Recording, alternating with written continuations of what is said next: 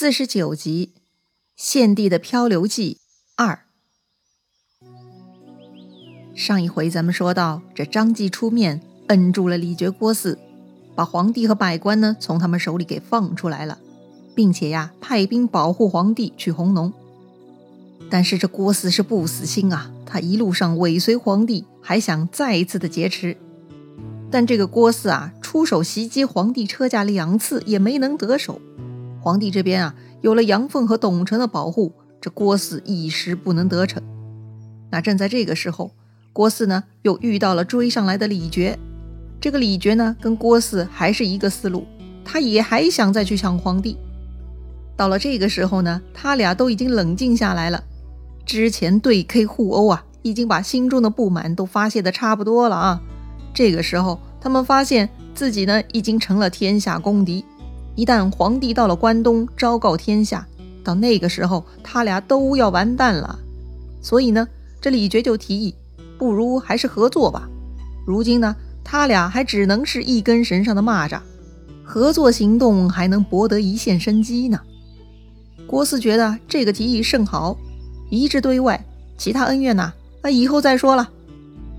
于是这李傕、郭汜呢，又合兵一处了，他们又重操旧业。继续沿途劫掠，经过之处呢是全部劫掠一空。后来他们又追上了皇帝的车队，仗着人多势众，杨凤、董承是打不过他们了。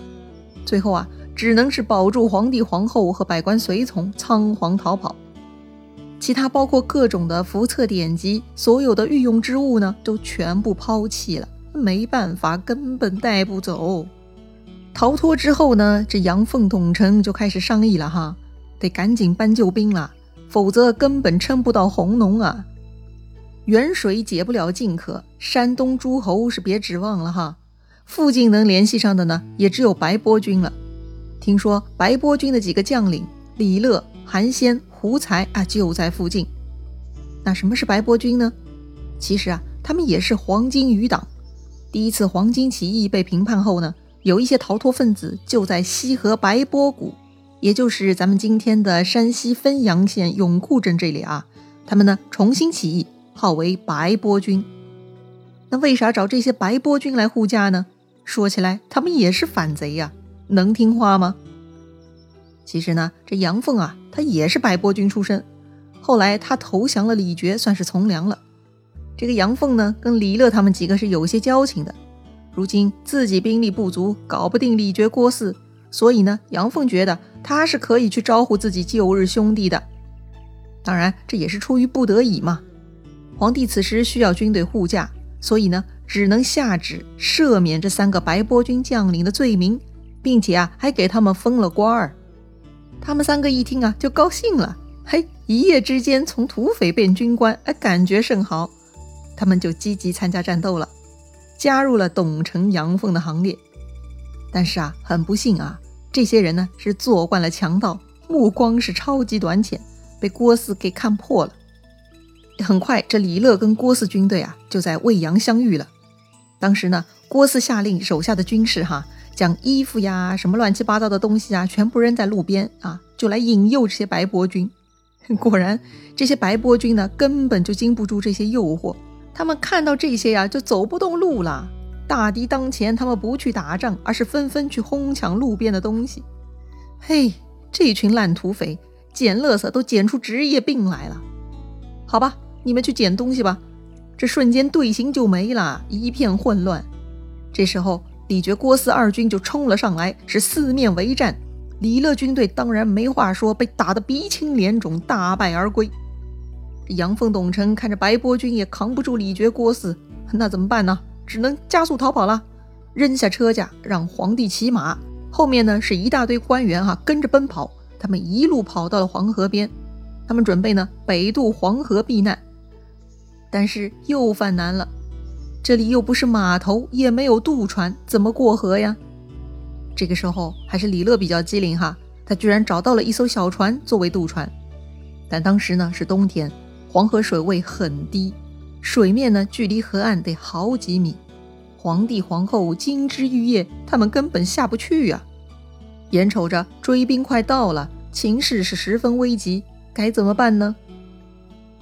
这时候队伍里站出一个人，此人是董承的儿子，也就是皇后的兄长。这人叫福德，他呀拿出白布十几匹，也是刚才路上捡的啊。他觉得用这个白布呢，可以连接成绳子，帮助把皇帝放下船去。要说这郭汜扔出来的用来捣乱白波军的道具，哈，居然也成了救助皇帝的关键装置了。于是他们把皇帝用白布包裹住，搞成一个白布包裹啊，再拴上白布连接的绳子，然后慢慢的把皇帝这个包裹从岸上放下去，放到船上。皇帝安全上了船。接着呢，皇后的哥哥福德啊，在背着皇后，也用同样的方法上了船。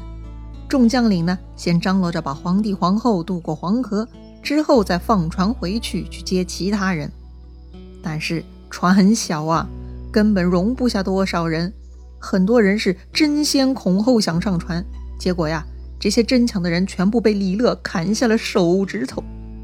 这个李乐啊，当时就成了现场保安队长。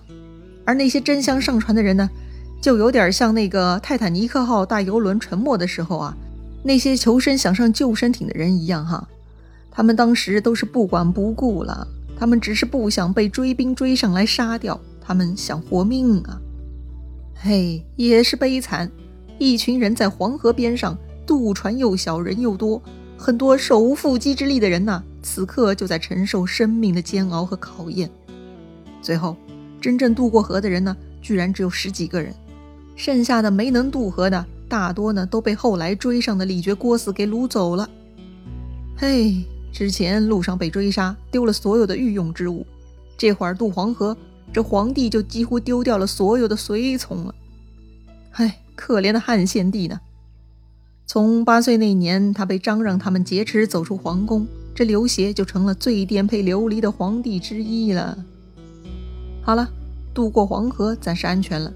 但皇帝此时已经没有了脚力，可咋办呢？要说杨凤还是挺给力的，他居然呢又找到一辆牛车充作皇帝车驾。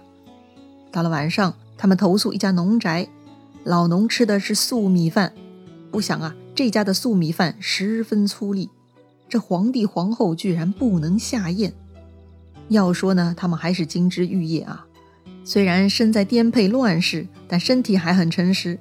居然无法接受这些粗糠杂粮，看来他们受的苦还不够啊，还得好好折磨他们才行。要说这次平安逃到黄河北岸，白波军还是值得称赞的。但此时物质条件很糟糕，那没办法赏赐什么，但精神鼓励还是要的。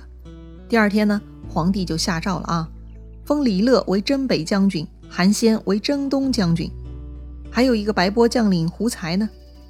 哎，这个胡才比较悲催，他第一仗捡东西的时候就被郭汜军队给砍杀了。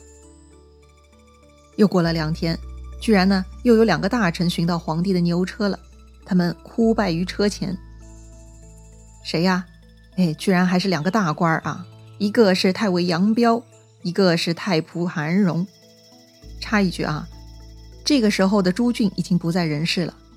上一次呢，他被郭汜放回去以后啊，没过几天就生病死掉了。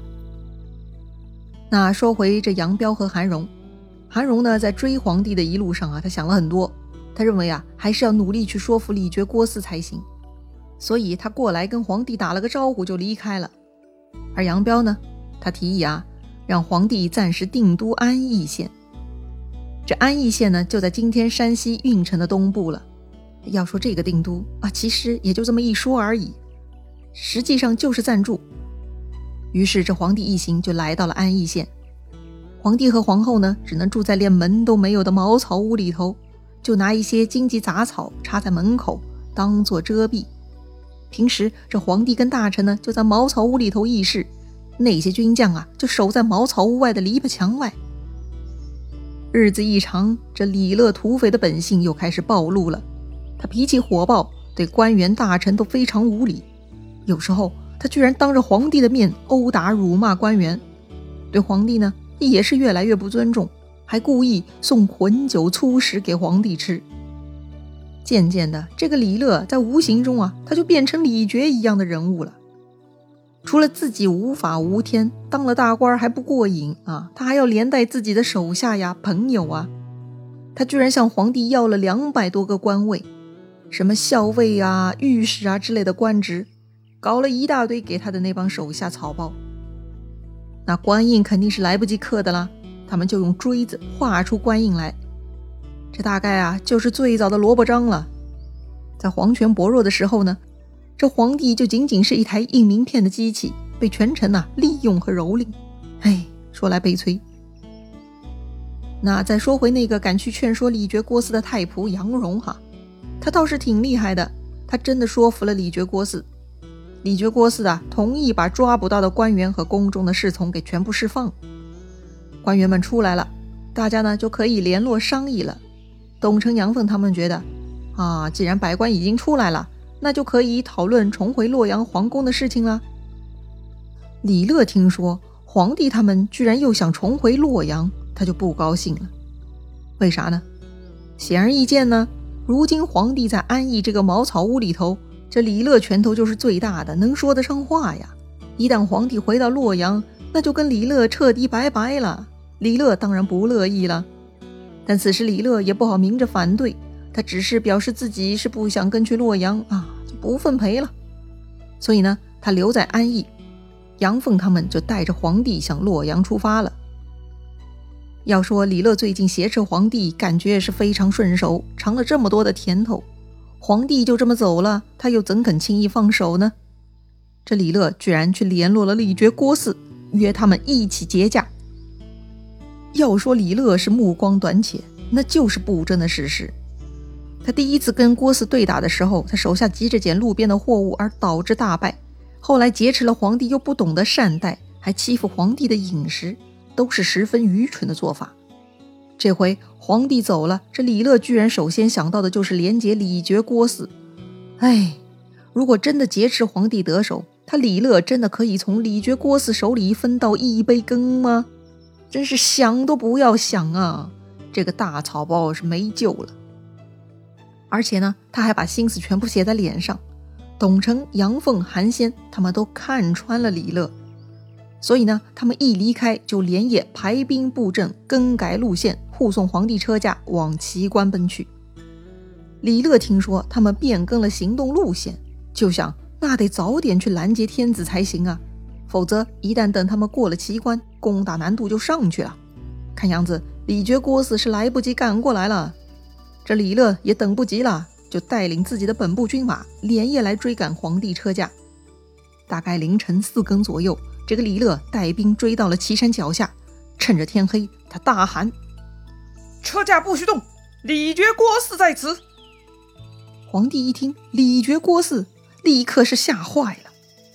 杨凤就出来安抚皇帝了啊，他说：“皇上啊，那就是李乐而已，不用担心。”于是这杨凤就派徐晃出去迎战，果然对面根本不是李傕郭汜，那就是李乐。昨天在安邑。